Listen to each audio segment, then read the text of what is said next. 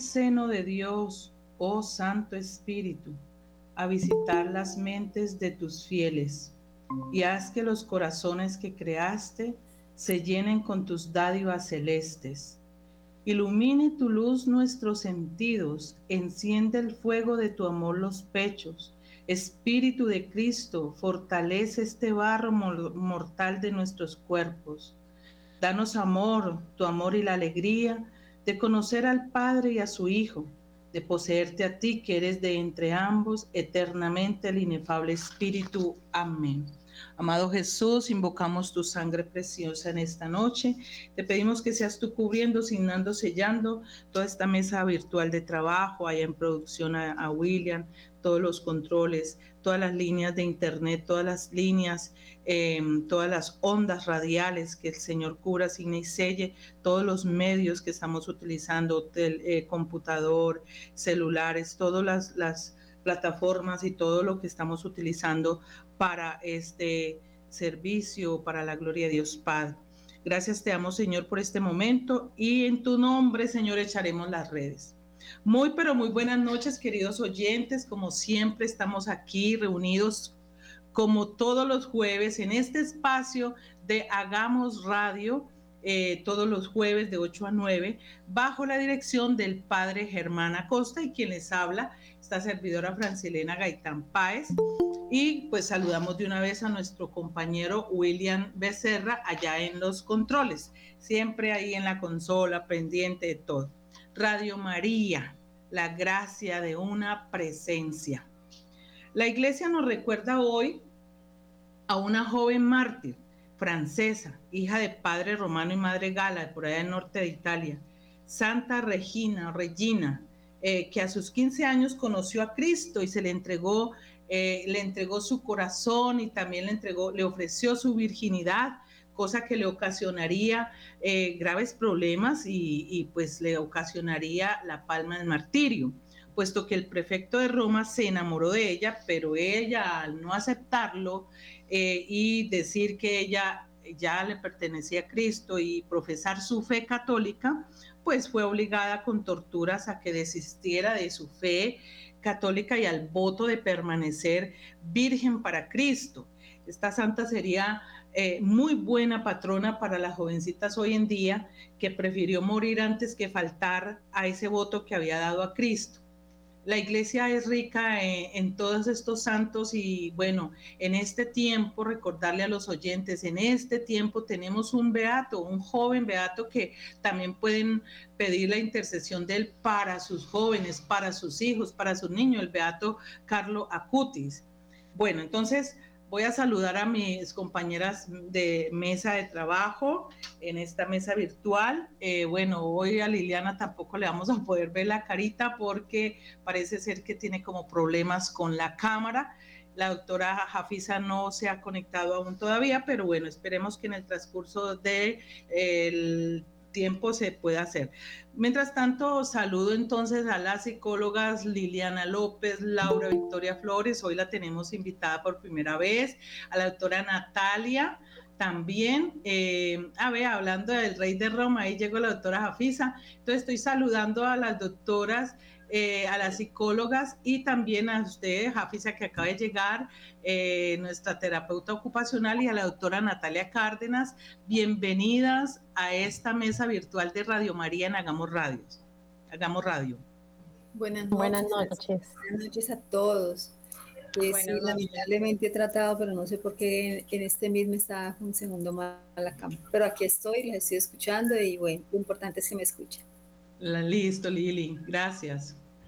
Doctora Laura, bienvenida. Primera vez que está por nuestra mesa virtual, pero es un gusto para nosotros que esté con nosotros compartiendo en esta mesa virtual. El gusto es mío, Elena, muy complacida de que el Señor me haya llamado a esta misión por esta noche y compartirla con todos ustedes. No, y, te, y, lo aseguro que por muchas noches, no se preocupe, doctora. Doctora Natalia Martínez, me alegro que ya esté mejor. Muchas gracias, Francia Elena, por las oraciones también que fueron dadas por ustedes, por todas las personas que pusieron en oración mi salud, porque realmente sí fue una situación compleja para muchos de nuestro equipo y hoy pues muy contenta de acompañarlos nuevamente. Qué dicha. Doctora Afisa. Buenas noches, también aquí muy feliz, muy feliz de tener esta mesa de trabajo tan, tan bien nutrida en intelecto, en amor y, y en unidad espiritual. Me encanta ese complemento. Por ahí hay un sonido, ¿no? Eh, bueno, doctora Natalia Cárdenas, bienvenida. Hola, ¿cómo estás? Buenas noches, mesa de trabajo. Eh, bueno, definitivamente esto es una bendición y aquí representando a todo el equipo de salud mental. Eh, cada vez tienen más participantes del grupo de salud mental, lo cual me hace pues muy, muy feliz y, muy orgullosa de poder compartir con todos los oyentes lo que día a día trabajamos eh, para gloria del Señor y en todo el amor eh, maternal de nuestra Santísima Madre. Quiero recordarle a los oyentes que la doctora Natalia Cárdenas es la gerente de la IPS de salud mental. No lo sé pronunciar en inglés, entonces yo prefiero hablarlo en español. bueno, eh, bienvenidas y muchísimas gracias a todas ustedes por estar aquí en la mesa virtual de Radio María, de Hagamos Radio, para compartir, como decía la doctora Natalia, estos conocimientos, enseñarle a la gente, guiarlos, orientarlos. Eh, y bueno, esto es un apostolado que hacemos con amor y vamos a tirar las redes en el nombre de Jesús para que podamos llegar a muchas, a muchas personas eh, que puedan ser como ilustradas en estos problemas que parecieran normales y naturales, pero no lo son, no lo son. Entonces, muchísimas gracias en nombre de Jesús y Mamita María por estar aquí con nosotros. Y bueno, quiero recordarles a todos los oyentes eh, que seguimos hablando del tema de los niños, eh, esta terrible realidad que siempre ha existido, pero que hoy día se ha disparado y que tristemente pues debemos de saber que el tráfico de niños es lo que más dinero está generando y eso es un negociazo para este tipo de personas que son pues eh, corruptas y todo eso que mueven eh, este tipo de cosas.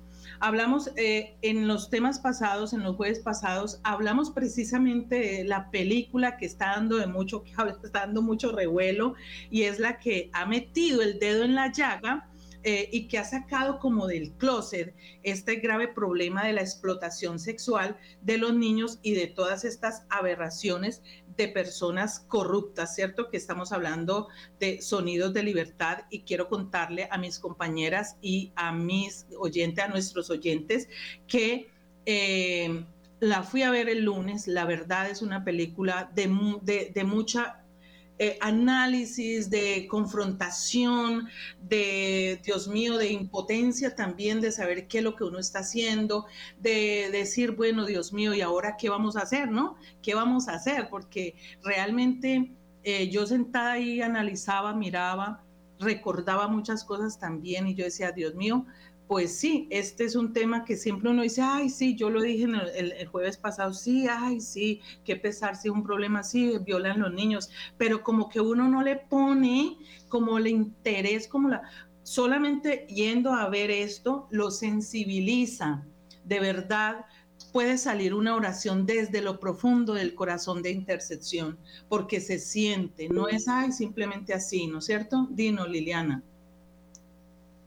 Mm, bueno, Francita, así igual como tú, también la fui a ver, eh, muy consternada, muy triste y muy tocada en mi corazón y, en todos esos valores espirituales que, digo yo, entonces, ¿qué estamos haciendo? Entonces, pues pienso que, y, aprovecho el momentico es para pedirle a todos los oyentes, a todas las personas que enciendan una vela por cada niño que en ese momento está secuestrado son millones de niños los que en ese momento están secuestrados pasando por toda esa situación tan triste.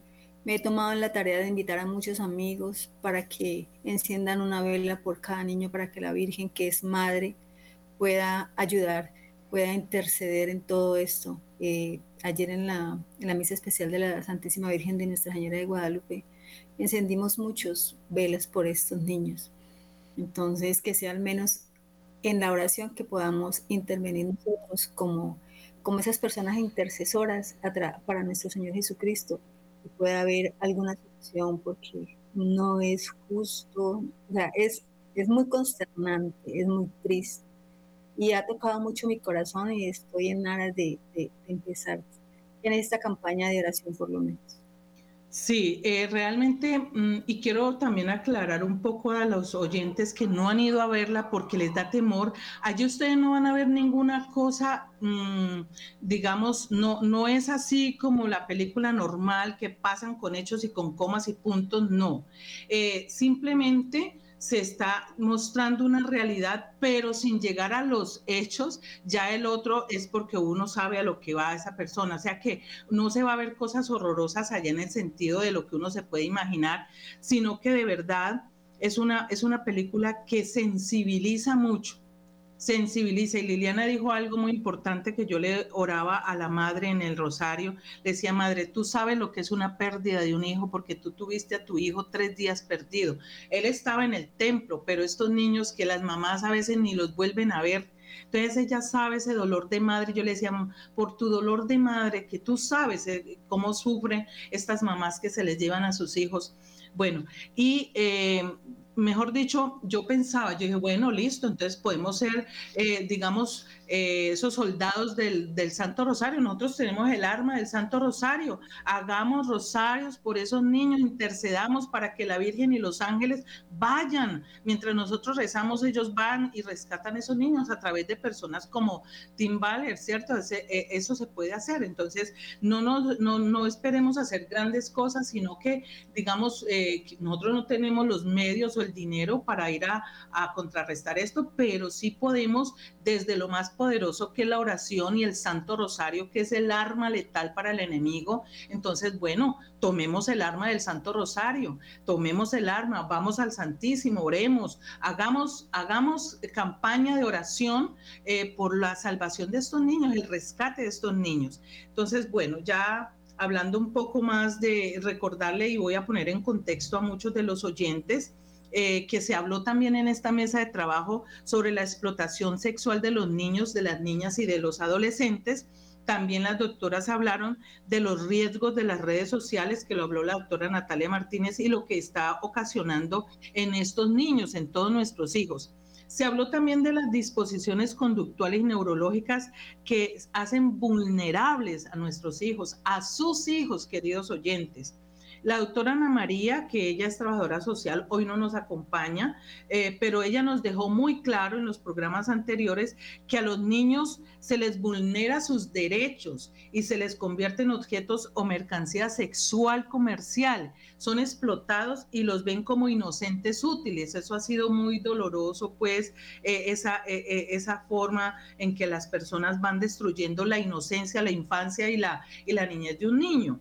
Eh, y se habló también de la violencia simbólica, la ausencia de Dios que habló la doctora Liliana también, y ese vacío de amor materno y, paterno que es lo que está conduciendo a los niños a esas redes sociales que si no se saben administrar, pues va a ser el desastre total. Y también se les alertó, decía la doctora eh, Ana María, de no tener secretos niños, niñas, jovencitos que nos escuchan, por favor, yo le digo a los niños míos que estoy ah, catequizando para primera comunión, les digo, no no le guarden secretos. Si hay un niño, una niña que los está invitando por allí a escondidas de la mamá, no, señor. Y cuéntenle a la mamá, yo siempre les digo, no guarden secretos, ese tipo de secretos no. De pronto un niño me preguntaba, pero si le van a dar un regalo, eso ya es distinto, le, me decía el niño pues pequeño, ¿no? Entonces ellos a veces salen con esas preguntas, pero bueno. Luego entonces también se habló de que la doctora Liliana hablaba de algo muy importante y es que nosotros no sabemos escuchar. Hay que pedirle a Dios el don de la escucha, porque nosotros estamos a la, a la vera de que hablamos mucho, pero escuchamos poco. Y no escuchamos a las demás, solamente los ruidos, pero no atendemos a lo que esa persona nos está diciendo. Entonces sucede mucho que los niños y las niñas, los jóvenes, no están siendo escuchados por sus mismos padres, porque están muy ocupados por A o por B. Entonces, esto es un dilema bastante fuerte. Entonces, bueno, vamos a continuar. Hoy eh, queremos, como antes de pasar a un tema, también uno de los temas eh, que queremos presentarles y es que vamos a hablarle de los actores de protección eh, para una familia fuerte o de lo para los niños. Pero antes, la doctora Natalia Martínez ha querido eh, que cerremos este tema ya de lo que es los peligros y todo este de, la virtualidad, de los peligros que están corriendo pues los jóvenes, los niños. Entonces, precisamente vamos a cerrarlo y quiero decirles de una vez a ustedes, queridas compañeras de mesa, que esto es para largo y entonces ustedes de aquí no se me van a despegar de sus sillas de mesa virtual porque esto va para largo, esto va para largo. Entonces, bueno, doctora Natalia Martínez, empecemos con esta pregunta que ¿Cómo debemos evitar? Eh, eh, ¿Cuáles son las recomendaciones que, usted daría para evitar que nuestros niños y niñas estén tan expuestas a esos riesgos, a esos riesgos cibernéticos? Bueno, eh, Francia, hay algo muy importante que tú mencionaste ahorita y que nosotras lo conversábamos en, mesa de trabajo aparte, y es que si tú miras el contexto de la película, es una película que hace cinco años quiso sacar por primera vez, ¿cierto? Lanzarse por primera vez y fue impedido. ¿Cierto? Ya sabemos que hay unas grandes cabezas que no, no quieren que esto se, se visibilice. Y adicional a eso, si tú ves el contexto de la película, tú te das cuenta que la, digamos, manipulación que se hizo a través de los protagonistas es hace más de 10 o 15 años y fue de manera presencial, con lo que en ese momento era tal vez importante, el modelaje, el autoconcepto, todo lo que implicaba como que tú fueras una figura o que tuvieras algo importante en la televisión. Pero si lo pensamos al contexto de hoy, entonces, y si la película se desarrollara en el contexto de hoy, entonces tendríamos que empezar a pensar en cómo ahorita los niños van a ser o están siendo manipulados a través de esas redes sociales. Por eso es importante que sí pensemos en que cuáles entonces serían esos, esas situaciones para evitar que los niños eh, sean expuestos a, a estos riesgos, porque claro, por supuesto que hoy tenemos en cuenta que la manipulación es ya a través de redes sociales e internet y no solamente redes sociales Facebook, Instagram, TikTok, estamos hablando también de los videojuegos, porque es que los chicos se conectan en línea con personas a nivel mundial, personas que desconocen. Yo puedo poner un moderador de voz y parecer que mi voz es mucho menor a la que tengo. Entonces yo puedo ser un, un, un, gran, digamos, pedófilo, estar contactando niños, no mostrar mi rostro, contactarlos desde sus intereses y estamos hablando de videojuegos. Y parece que soy un niño, pero entonces es un riesgo adicional que si lo pensamos en hoy y ese contexto estaríamos en otro lugar. Entonces, yo pienso que una de las principales maneras de prevenir esa, digamos, esa exposición o esa alta exposición o inadecuada exposición es conocer cuáles son esas redes sociales que mis hijos usan si yo les pregunto a los papás que nos están escuchando, ¿realmente conocen las redes sociales que los niños usan o solamente han escuchado el nombre? Es decir, Facebook, Instagram, TikTok, Snapchat, esas son las que más escuchamos, las que más mencionan. Pero si yo les preguntara a los papás, ¿ustedes saben cómo se usan? ¿Ustedes saben para qué sirve cada una de esas redes sociales? ¿Cuál es el motivo de que tengan esa red social? Entonces, cuando nos hacemos esas preguntas, decimos, bueno, realmente yo conozco, ahora yo papá, yo mamá, he intentado abrir una cuenta de estas, yo sé cuáles son los datos que me solicitan, lo tengo claro. Entonces llegar a conocer y reconocer qué es lo que, digamos, mueve cada una de estas redes sociales, no solamente por el nombre, por lo que me dicen, por lo que veo, en integrarme. Si yo tengo una hija adolescente y yo escucho que mi hija está hablando de OnlyFans, yo he intentado buscar qué es lo que piden al abrir una cuenta de estas. Yo le he prestado mi tarjeta de crédito a mi hija para que haga una compra en internet. ¿Será que mi hija a través de, esa tarjeta de crédito puede hacer una compra y yo no darme cuenta y estarse involucrando en temas mucho mayores, ¿cierto? Entonces, miren, hay una situación clara y es que las, redes sociales y el Internet ponen unos límites claros de uso. Snapchat, TikTok, eh, tienen límites y por ejemplo, se supone que los niños mayores de 13 años deberían empezar a usar estas redes sociales, pero nosotros no tenemos claro. Los niños mienten en su edad y allí no hay nada que lo verifique. Simplemente ponen otra edad y ya está. Tienen acceso a la red social. Entonces, todas estas brechas y estos riesgos que mencionaba alguna vez en un programa nos abren un riesgo grandísimo al contacto y al contenido. Y este es un riesgo al cual no podemos pasar, porque aunque creamos que son inofensivas, realmente si pensamos en la película, hoy esa sería la manera de manipularlos, ¿cierto? Esa sería la forma. Entonces, ¿qué deberíamos hacer? Conocer términos claros. Papás que nos están escuchando saben qué es ciberacoso, saben qué es sexting, han escuchado la palabra grooming y lo decimos porque como equipo de salud mental desarrollando algunos talleres eh, de padres con instituciones educativas, los papás no conocen, saben lo que pasa pero no conocen estos términos, no saben de qué forma se están haciendo. Y decíamos, mm, ahora ya no se habla de pornografía infantil, sino que estamos hablando de la manipulación sexual a través de redes sociales. Entonces, la manipulación sexual es, el niño envía la foto. Ya no, ya no tengo yo que ir a captar las fotos de algún lugar, es que el niño yo lo manipulo para que me la envíe. Entonces esa trata que yo estoy haciendo de blancas lo estoy haciendo a través de las redes sociales. Y ahí ya no estamos hablando simplemente de pornografía infantil, estamos hablando de eh, una manipulación sexual de lo que los niños realmente están siendo partícipes, conscientes, pero no saben a lo que están expuestos.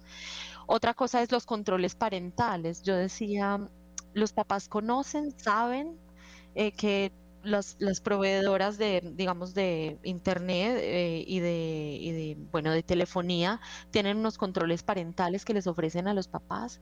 Estamos informados sobre lo que es eso. Entonces yo pienso que aprender a conocer primero, conocer, recuerden que puede ser un mar, pero conocemos 5 centímetros de profundidad. Y necesitamos entrar a profundizar como, papás, como papá sobre lo que está pasando al interior. Eh, otra situación que corta, que me queda ahí, mm, que me parece muy necesario mencionarla, son ayudarles a reconocer también esos riesgos en los que se ponen ellos. Porque pues finalmente, cuando definimos...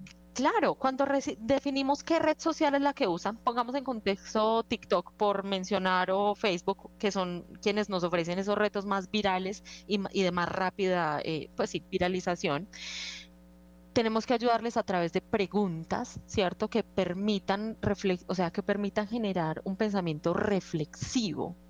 Y uno dice, pero un niño, ¿qué pensamiento reflexivo va a tener? La praxis, la experiencia que hemos tenido con las instituciones cuando nos acercamos a chicos de 11, 12, 13 años y mostramos un reto viral y les preguntamos, ¿tú qué sabes de ese reto o de esta red? ¿Tú crees que esas personas se están divirtiendo al usarlo? ¿Tú crees, por qué crees que las otras personas lo hacen? ¿Participar en ese reto te haría daño a ti o a otra persona? ¿Qué pasaría si el reto sale mal? Preguntas que no les hacemos a nuestros hijos, simplemente le decimos, ¿es bueno o es malo? Pero ese tipo de preguntas que nos llevan a generarle un pensamiento reflexivo, que no responda con impulso, toca y deja una semillita y nos hemos dado cuenta, porque al regresar a la siguiente ocasión y preguntarle a nuestros niños, ellos son un poco más conscientes y ya lo mencionan ellos. Hablan de riesgo, palabra que no usaban. Hablan de riesgo. Entonces, claro que es parte, como decías tú, de poner esa semilla y dejarla ahí. Riesgos muchos, pero lo más importante que nosotros tenemos que hacer es conocer y entender que hablar sobre eso no es abrirle la mente porque no le hablo a mi hijo de pornografía porque qué susto.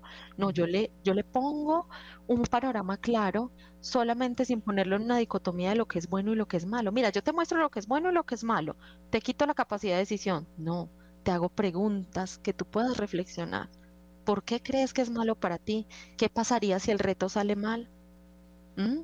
Porque ¿qué podrías hacer si te das cuenta que algún compañero o compañera está participando de un juego riesgoso? Entonces, esas preguntas finalmente que nos llevan a desarrollar esas herramientas de pensamiento crítico les permitan a nuestros hijos desarrollar qué, eh, Francia, empatía, identificar cuáles son esos riesgos a los que están expuestos, eh, conocer sus propios recursos, porque a veces no nos damos cuenta cuáles son los propios recursos que tienen nuestros hijos o nuestros familiares, no lo sabemos, creemos que los tienen, pero no los identificamos. Y además también nos permite considerar una manera sencilla o considerar que ellos puedan tener una manera sencilla de ver cuáles son esas consecuencias. Mientras usted hablaba, yo, yo reflexionaba porque la verdad hay dos puntos ahí que usted nombró y es que, por ejemplo, uno siempre es muy ¿cómo será? Uno dice, es malo y punto, pero no se toma, o sea, no se explica y por eso el muchacho queda como, ah, o no le pone cuidado o queda como en stand-by, ¿ya? Entonces, eh, es importante lo que usted decía ahorita, es importante decirle esto es así, esto es así y, hacerle las preguntas y explicar, explicarle las cosas a los niños o a las personas como deben ser, sin morbosidad, pero hay que explicar, no es no, porque no o porque sí, esas no son respuestas y menos para un niño en formación. Y esos juegos y esos retos, doctora, que usted estaba hablando, me hacía pensar mucho en esos niños que se tiran de los balcones, que se suicidan, que se ahorcan, todo eso viene de esos juegos y que parecen, Elena, inofensivos, que era lo que yo te decía, porque cuando cuestionamos a un niño sobre esta capacidad de decidir, todos, todos dicen, no lo haría. No, yo no haría eso. Pero cuando hacemos preguntas un poco más profundas, nos damos cuenta que la mayoría de niños han estado expuestos a retos y que si no lo han hecho es por falta de una oportunidad. Es decir, porque tal vez me, mencionaron el reto y yo lo iba a hacer, pero entonces no tuve internet ese día y me fui para otro lado. Pero quienes realmente se han involucrado en retos son nuestros pacientes en, eh, pues que, diariamente nos están llegando a consulta. Chicos muy alterados y muy afectados porque se pusieron, eh, digamos, en contexto de gran grandes cuestiones que los, cierto, que, les generan curiosidad. Es que vas a, vas a, te van a, te va a responder, te va a contactar un ser de otro mundo. Entonces abren el espacio para que ingrese cualquier tipo de persona de cualquier entidad a manipular, ¿cierto? Y ahí no solamente estamos hablando ya de pedofilia, estamos hablando de grandes cazadores que quieren manipular la mente de nuestros niños y llevarlos por otro camino del que nosotros realmente como familia, si consideramos que tenemos una familia estable y católica, pues se podría ir. Entonces ahí abrimos el paso a eso que hemos mencionado, como hay chicos de cinco años que están jugando la tabla Ouija. Y cuando tú le preguntas a un niño qué es la tabla Ouija, no tiene ni idea. Solamente fue un jueguito que me, me llegó y yo lo descargué por la, red, por, por el teléfono, y mi mamá me dejó porque dijo, ah, eso es de mentiras, eso es solo por jugar. Y nos explican qué es, pero ah, dejémoslo un ratito para que vea que eso no pasa nada y a qué los estamos exponiendo. Entonces yo le doy monedas a mi hijo en un, en un juego, pero luego mi hijo, ya le enseñé a mi hijo que mi hijo puede ampliar ese vínculo a través de unas monedas que yo le pagué con mi tarjeta de crédito, pero si viene otro niño de mi edad le dice, mira, yo te puedo regalar esas monedas también porque tengo muchas, pues le estoy enseñando que es a través de ese dinero que él puede obtener lo que quiere y que no importa en, posición de que se ponga, ¿cierto? Sí, porque no conocen el peligro. Exactamente, y que estamos hablando de, un mundo enorme, eh, Elena, eh, eh, todo lo que, es decir, como lo mencionaba alguna vez, las redes sociales y el Internet han venido para mejorarnos y facilitarnos la vida de muchas maneras, pero también ha venido para generarnos algo que no se considera ahora todavía en salud mental, en, los manuales de salud mental, es una adicción a las redes sociales y el Internet, y de la cual realmente próximamente seguro que vayan a estar ahí también esas nosologías. Bueno, antes de pasar a la otra pregunta y hacerle a, nuestras compañeras una participación, quiero recordarle a nuestros oyentes dos cosas muy importantes. Ya adquirieron el bono de solidaridad. Recuerden que es el tesoro escondido mire, vale 50 mil pesos y lo pueden consignar en la cuenta de ahorro de Bancolombia eh, al número 650-00001522. 650-00001522. Eh, y, por ejemplo, aquí en Cali, cada uno en su ciudad pueden acercarse a hacer averiguación en las oficinas de Radio María pertenecientes pues allí a la ciudad y los de aquí de Cali, pues a los mayores informes en la oficina al 602-514-2641, 602-514-2641 o al WhatsApp 316-690-5632. También pueden acercarse a la oficina allá en la avenida Roosevelt, en el edificio de San Joaquín. Eso es en la 25, es avenida Roosevelt 25 y la nomenclatura es 2532, segundo piso. Recuerden, pero ya prontico la otra semana, el otro sábado, eh, estamos ya pronticos a celebrar el chocolate con María. Nos están invitando aquí en Cali, queridos oyentes, en este momento que nos están escuchando, vamos a participar en nuestro chocolate con María. Es el, Club de Ejecutivos en, la Avenida Cuarta Norte, 23 n 65. Es el barrio San Vicente, cerca a la terminal de transporte por la Avenida La Estación. Es el sábado 16 empieza de 3 a 7. Tendremos pues el Santo Rosario, habrá película, el, habrá rifas, pero también el chocolate que obviamente en comunidad, en familia Radio María, con un aporte de 35 mil pesos. Vamos a, hacerlo juntos, vamos a reunirnos en familia, vamos a apoyar nuestra radio, vamos a hacer esa, esa colaboración, pero también es como ese, esa compañía, porque recuerden, Radio María es la gracia de una presencia y pues nosotros también tenemos que aportar para que nuestra Radio María siga en este, en este apostolado, en este servicio de llevar toda la, em, evangelización a todos los rincones.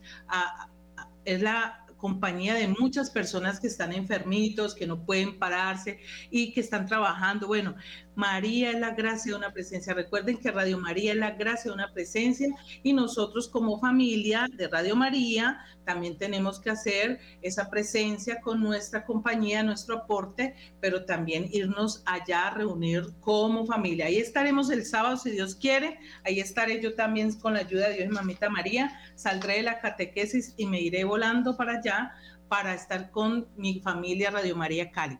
Bueno, Continuemos entonces, queridos hermanos. No sé si ustedes, eh, la doctora Laura, o iba a hacer algún aporte con lo que está diciendo la doctora Natalia.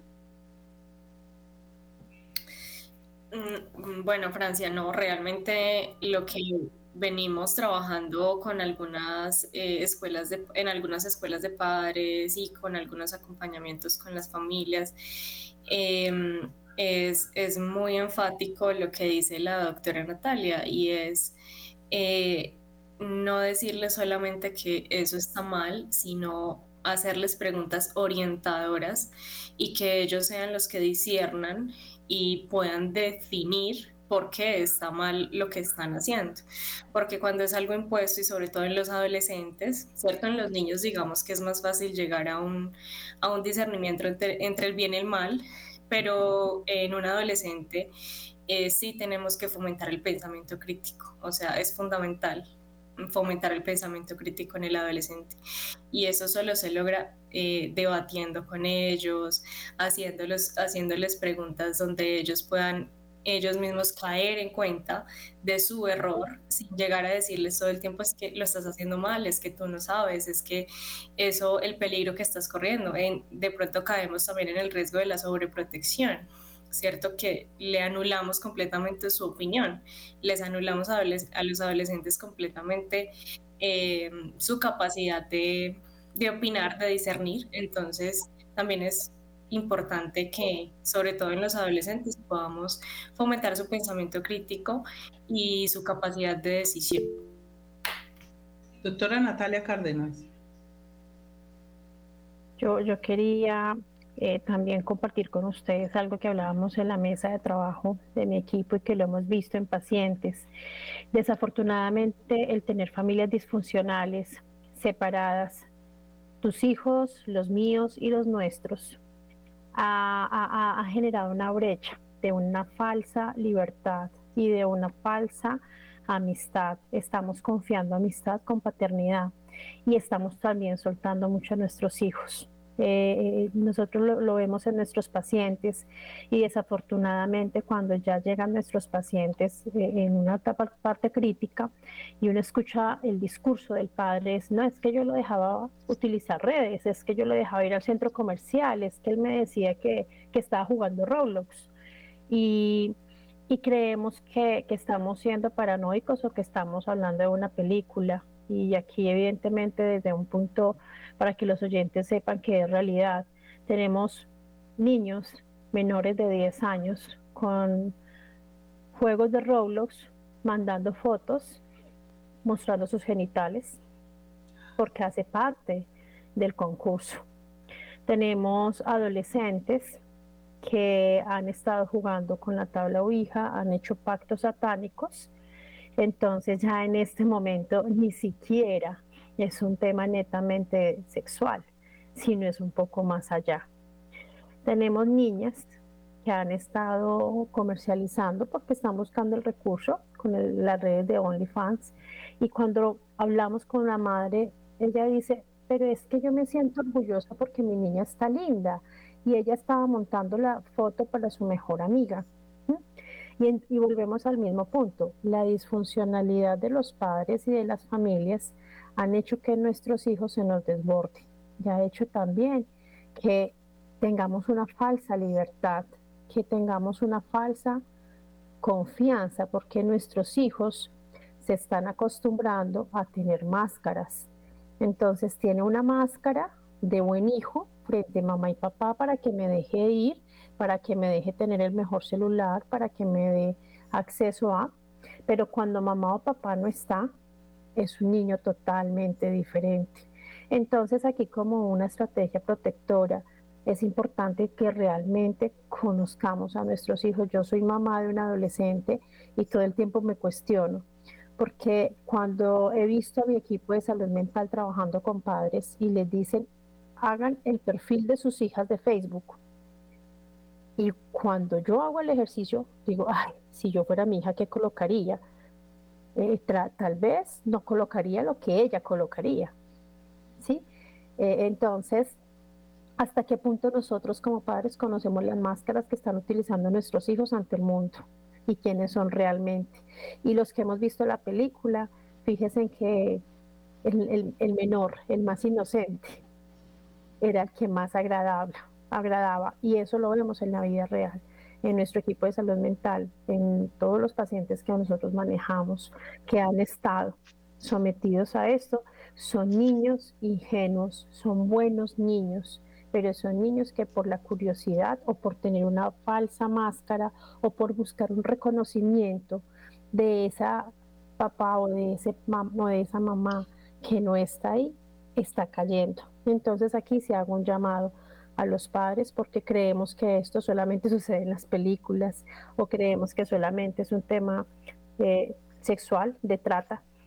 Y le contaba a mi equipo de trabajo, eh, un constructor hablando con lo, lágrimas y decía, yo no voy a ver la película porque yo, mi hija era la mejor estudiante, le dieron un premio, la llevaron a un viaje y mi hija no regresó hace 10 años. Y pasó en este lugar, pasó en Colombia, pasó acá. Entonces, el llamado en el amor infinito de Mamita María, ella ha pedido oración por sus niños, ella ha pedido oración por estas almas y por estas personas inocentes. No solamente es el aborto, sino todo lo como estamos dañando a nuestros hijos. Entonces, eh, coincido con la doctora Liliana que debemos hacer oración, pero, pero no, no, no, no ser indiferentes, porque la indiferencia nos está llevando a volver más crónico y esto será una epidemia muy, muy compleja. Está muy, muy compleja esta epidemia, está peor que el COVID, esto, Dios mío bendito.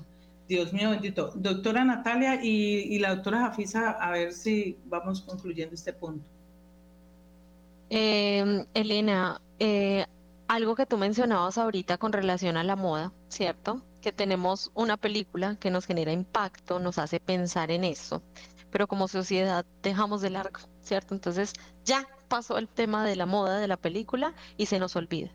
Y esto va muy de la mano con lo que mencionaba la doctora Natalia, hasta que no nos toca, hasta que no le pasa a mi hermano, hasta que no le pasa a un conocido, a un familiar, creemos que es algo que está, que hay que pensar en ello, que hay que firmar campañas virtuales, sí, pero recuerda la, el mensaje que nos dejaba el, el protagonista, el actor principal de la película nos mencionaba, no podemos hacerlo por un momento, tenemos que ser agentes activos de prevención Y esto que estamos haciendo hoy, que estás haciendo y que estamos desarrollando como equipo, que hacemos con nuestros pacientes, que hacemos con nuestros estudiantes y con nuestros padres, es ser agentes activos. la campaña de oración es ser agentes activos. Debemos ser agentes activos permanentes, no por moda, no por momento y no hasta que nos toque, porque entonces si me toca, si a mí se me desaparece mi hija, entonces ahí sí yo monto una fundación y busco ayudar, no podemos ser tan hipócritas con el dolor de los demás. Tenemos que ser, tenemos que generar, si decimos que somos amorosos, realmente amar es acción. No podemos esperar simplemente creer que amar es hasta el momento que nos toque y solamente de pensamiento. Sí, lo que yo decía, ¿no? Uno siempre dice, ay, sí, ay, cómo violan los niños, ay, sí, qué pecado, por niños. Pero ya ahorita uno, o sea, ya tenemos que dejar de, decir eso y más bien ponernos en la brecha, doctora Jafisa. Pues me parece muy importante lo que estamos hablando. Yo diría tres cosas básicamente con relación a esto. Una, que los factores de protección, digamos, los podemos enmarcar en la familia, en el colegio, en los grupos de amigos y en el mismo entorno del barrio. Eh, en los mismos niños de manera individual. O sea, son varios frentes para, para mí, ¿no? No solo es el diálogo con los niños, es el diálogo con la familia, bueno, con cada uno de ellos. Los profesores tratan de hacer lo que puede, pero ellos no son especialistas de la conducta. Ellos, o sea, cada quien hace ese granito pero pienso que nosotros tenemos una gran función, las personas que trabajamos desde la parte terapéutica, psicológica, porque es nosotros somos las que nos hemos quemado las pestañas mirando muy bien el comportamiento, la forma de hablar, la forma de actuar de cada uno de estos roles. Entonces me parece muy bello que nosotros y muy comprometedor que nosotros tengamos, digamos, ese papel hoy dentro de los diálogos o, o de las posturas que hay que mirar para que ellos tengan ese pensamiento crítico eh, está, está la serie de Netflix que pienso que es una buena entrada cuando son ellos preadolescentes, ¿no es cierto? El dilema de las redes sociales, donde hablan los creadores de las mismas redes y de alguna manera nos hacen tomar conciencia de los algoritmos, cómo ellos van llegando a, yo digo, acercarte, a, acercarte, a aprisionarte a tal punto que te dan todo lo que te gusta, de tal forma que tú no puedas negar esa parte me parece que es importante. Pienso que al principio todo el mundo hablaba de, de, esta serie o de esta documental, pero no solo verlo, o sea, qué vamos a hacer, qué está pasando, cómo está pasando esto en la casa, en el colegio, bueno. La otra parte que me parece muy importante es la realidad, ¿no es cierto? Puede ser que yo sepa esa información, una cosa es que yo sepa y pueda hablar y argumentar, eso es malo, Estamos hablando de tres facultades que tiene el ser humano, entonces la libertad, la inteligencia y la voluntad. Yo en libertad puedo decir esto, no lo escojo, no quisiera escoger eh, todo esto de la red, me, me hace daño, inteligentemente sé que me hace daño, pero mi voluntad no da.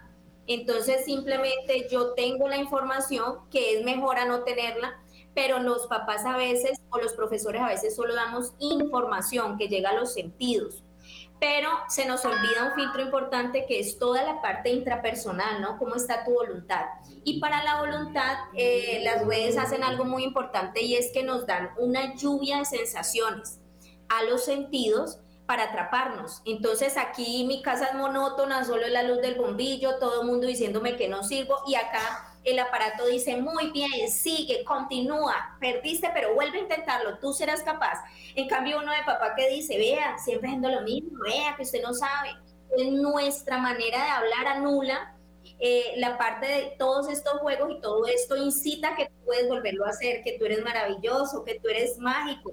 Entonces, las sensaciones que le brinda esta parte y, nuestra exploración al mismo muchacho, al mismo joven, pues hace que ellos elijan lo más rápido lo más inmediato, ¿no? Sensaciones inmediatas y nosotros queremos que ellos solo tengan un sentido de vida.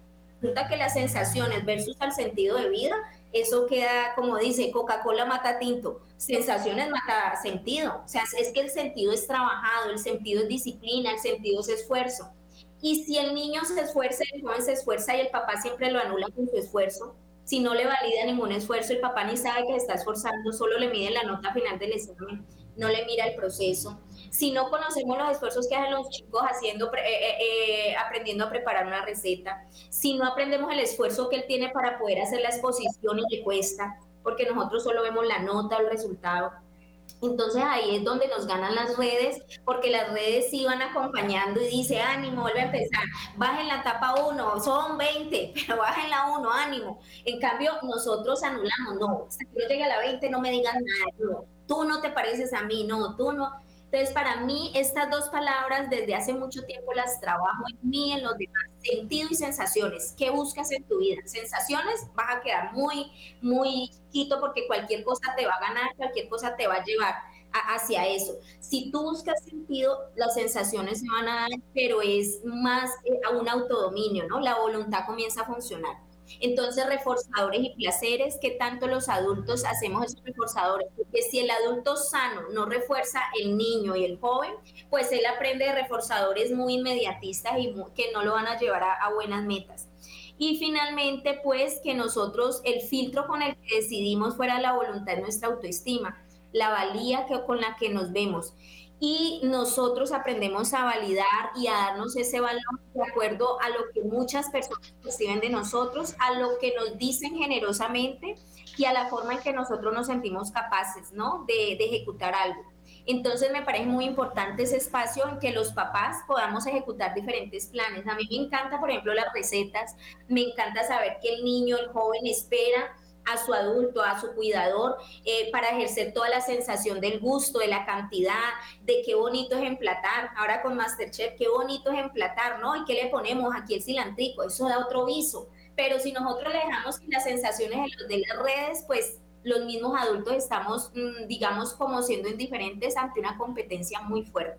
Para mí sería como que quedáramos los adultos, bueno, ¿qué sensaciones le das a tus hijos sanas, pero al mismo tiempo, ¿cómo estás educando al hijo a esforzarse por tener un sentido de vida? Porque cuando pasan estas cosas ya directamente, ahí sí queremos hacer de todo, ahí sí mejor incapacidad, vacaciones, queremos remediar todo ahí.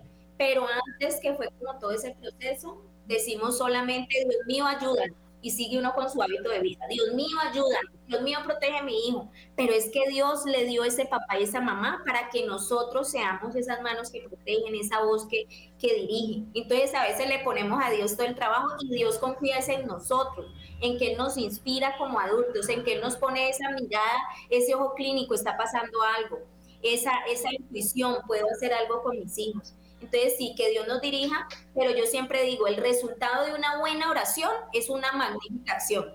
Pero la gente ora y no hace nada, ¿no? Entonces, no estoy orando por ti, no estoy orando por ti. La oración lleva una acción concreta. Ahí me doy cuenta que el Espíritu Santo sí habló, sí me inspiró y sí me invitó a algo. Eso sería. Bueno, muchas gracias. Eh, Existe, doctora Natalia, doctora Laura, ya tenemos poco tiempo, pero bueno, ya dijimos que no vamos a andar corriendo porque lo importante es que este tema tan importante, tan, eh, digamos, complejo, quede como claro eh, en, las, en los corazones, en las mentes de nuestros oyentes, porque es que este es un problema, esto es un flagelo que está golpeando fuertemente a nuestros niños, a nuestros jóvenes y por ende a las familias. Entonces, eh, lo, quiero como, como desmenuzar muy, muy, muy bien, ya que Dios ha, proveído que ustedes eh, desde el campo de, de la salud mental nos puedan colaborar en esto. ¿Cuál es la edad recomendable, doctora, para el uso de las redes sociales? Bueno, eso es, eso es algo muy importante que, mm, que, no podemos dejar pasar y que tiene que también como culminar en este aspecto y es que nos sorprendemos mucho porque decimos, no, es que mi niño tiene un año y si usted viera ya cómo desbloquear el celular de bello y nos alegramos por esa situación. Claro, es sorprendente, lo decía ahorita Jafisa, pues claro, estamos generando una sensación de, no solo de sorpresa para nosotros, sino una sensación además de, de sorpresa para el niño. Claro, él está interactuando con una cantidad de sensaciones que le están llegando y lo están alimentando, pero tenemos claro que de cero a dos años, cero tiempo en pantallas. No estamos hablando de celular, no estamos hablando de tablet, estamos hablando de pantallas totales. Un niño de, de, un año no tiene que estar sentado al frente del televisor. ¿Por qué? Porque realmente lo que hacemos es limitarle esa exploración social, ¿cierto? Que, mire al adulto, que mire al otro niño, o concreta, que coja la piedra, que, que toque la mata, que se use los pies, y pruebe la piedra que sabe feo. Eso. Que, vaya formando un sentido a través de sus sensaciones, pero no que simplemente use dos sentidos para recibir toda la información, porque realmente lo que estamos es limitando esa formación, ese desarrollo neurobiológico en unos procesos que, que los niños tienen que vivir a mediano y largo plazo, que se llaman podas neurales, ¿cierto? Cuando el niño tiene una poda neural en diferentes aspectos de su desarrollo, pues es esto lo que le va a quedar. ¿Con qué interactuó el niño? Y si el niño no tuvo esa interacción con la mamá, con el amiguito, en el jardín, con la pelota, pues efectivamente cuando haya la poda neural, son los niños que nos llegan a la consulta con atraso global del desarrollo porque el niño realmente, y estamos confundidos, entonces no hubo exploración, hubo alta exposición a pantallas, confundimos y sobrediagnosticamos por otras nosologías. Ahora, si hablamos de un poco más grandes, posterior a los dos, de 2 a 5 años, podríamos llegar a hablar de máximo 20 minutos y no una frecuencia diaria. No estamos diciendo, ah, no, entonces todos los días dejémoslo 20 minutos. No, una vez, ocasional, 20 minutos máximo. Entonces, si hablamos de, tiempo en pantallas posterior a que cumplen cinco años y empezamos a desarrollar un grado de digamos, a cultivar esa independencia, entonces ahí es donde entra todo el patrón normativo y de hábitos. Claro, tú tienes tiempo para usar dispositivos, el televisor, pero es la suma de pantallas, la alta lo que hace la alta exposición. Mamá, pero es que sueltan este y van y prenden el televisor. Apagan el televisor y la respuesta es estoy aburrido. Y con eso se van a identificar muchos papás en la casa, porque esa es la palabra de ellos, estoy aburrido.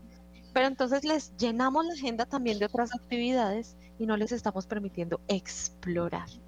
Explorar. Simplemente lo llenamos, lo llenamos, lo llenamos y como decía los llevamos a la inmediatez. ¿Y ahora qué sigue? ¿Y ahora qué sigue? ¿Y ahora qué sigue? Y están hiperestimulados. Entonces, posterior a los seis años, ya tenemos que empezar a manejar un patrón normativo claro, en un horario claro. Tú tienes espacio para jugar en esta semana. Claro, es este tiempo pero si en la casa yo dejo que la abuela le, le preste el celular mientras cocina, y si yo estoy en una cita con mi hijo de dos años para que me deje hablar, le doy el celular. Entonces, no, doctora, es que solamente mientras está en la cita, yo se lo controlo mucho y además como yo reviso lo que está haciendo.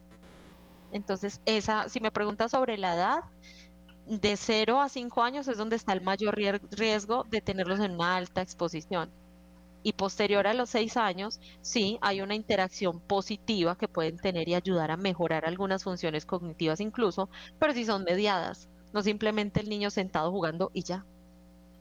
Y justamente ese es el mayor problema porque ahí es donde, no, que para entretenerlo, para que no le llore, para que lo deje, para que no le interrumpa, entonces ahí el adulto está cayendo más fácilmente y le está permitiendo esos daños a ese bebé, a ese pequeño, porque uno ve es por todos lados los niños pequeñitos ya manejando la tablet mejor que uno, el celular mejor que uno, y eso está como cuando el niño empieza a decir groserías, entonces le celebran la grosería y después ya le quieren pegar porque a ellos mismos les van a decir esas groserías más adelante. Entonces eso mismo pasa con las redes. Entonces eh, ahorita hablaban de la adicción y, pues me, me, van a disculpar como la expresión tan fuerte, pero ese va a ser como el bazuco electrónico que está matando a nuestros niños y nosotros estamos poniendo un poquito de esa parte porque estamos dándole esas entretenciones para que no nos molesten, para que, como decía la doctora Natalia Ramírez, para que no se aburren. Ay, no, es que se aburren.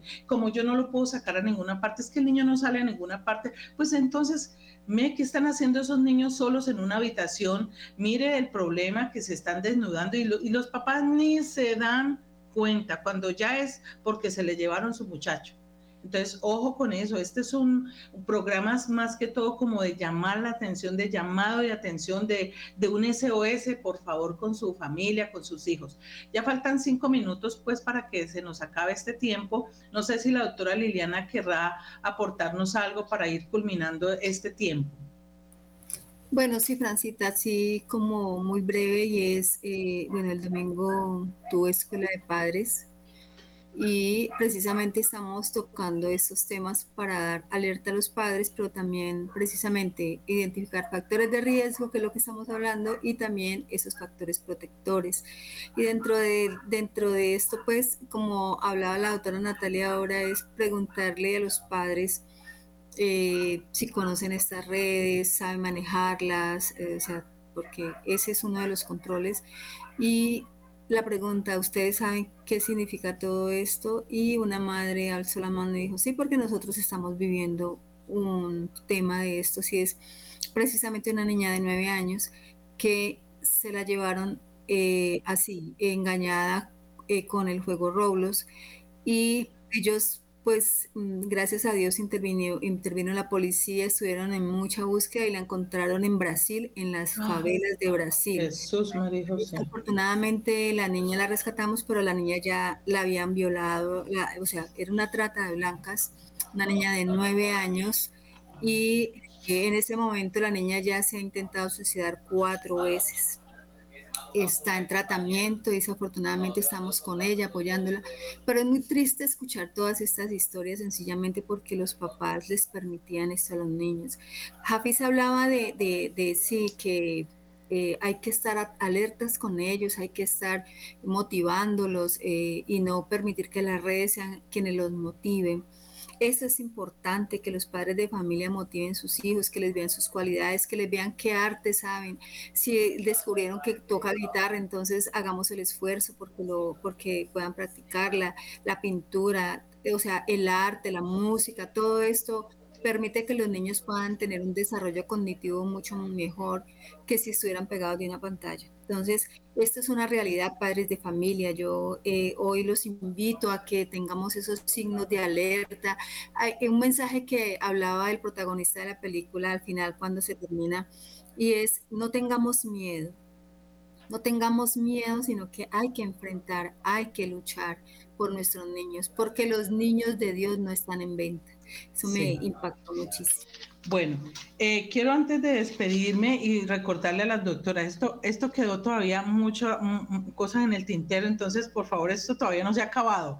Todavía faltan unas preguntitas allí para que ustedes no las desarrollen y esto no se ha acabado, o sea que vamos a continuar. Quiero recordarles antes de decirles adiós, chao, chao, a, nuestros oyentes del bono de la solidaridad, por favor, eh, colaboremos, colaboremos. Y en nuestra Radio María Cali, eh, nos está invitando para este 16 de septiembre, ya la otra semana, queridos oyentes, ya la otra semana, a que nos reunamos en familia Radio María Cali a tomarnos el chocolate con mamita María y vamos a aportar para nuestra radio, vamos a aportar y vamos a estar también allí participando, e interactuando. Eh, qué dicha, los espero ese sábado. Claro que la otra semana también estaré recordándoles, pero allí nos vamos a ver si Dios quiere ese sábado. Por favor, hacer acérquense a la oficina. Bueno, muchísimas gracias, doctoras, por estar con nosotros. Muchísimas gracias por compartir. Eh, y mm, a, William allá en producción, que ahí se los presento, vea, a William, mucho gusto. en todo caso, muchísimas gracias a nuestros oyentes. Muchas gracias por estar siempre conectados a nuestra radio y sigan allí conectados. Chao, chao. Dios los bendiga.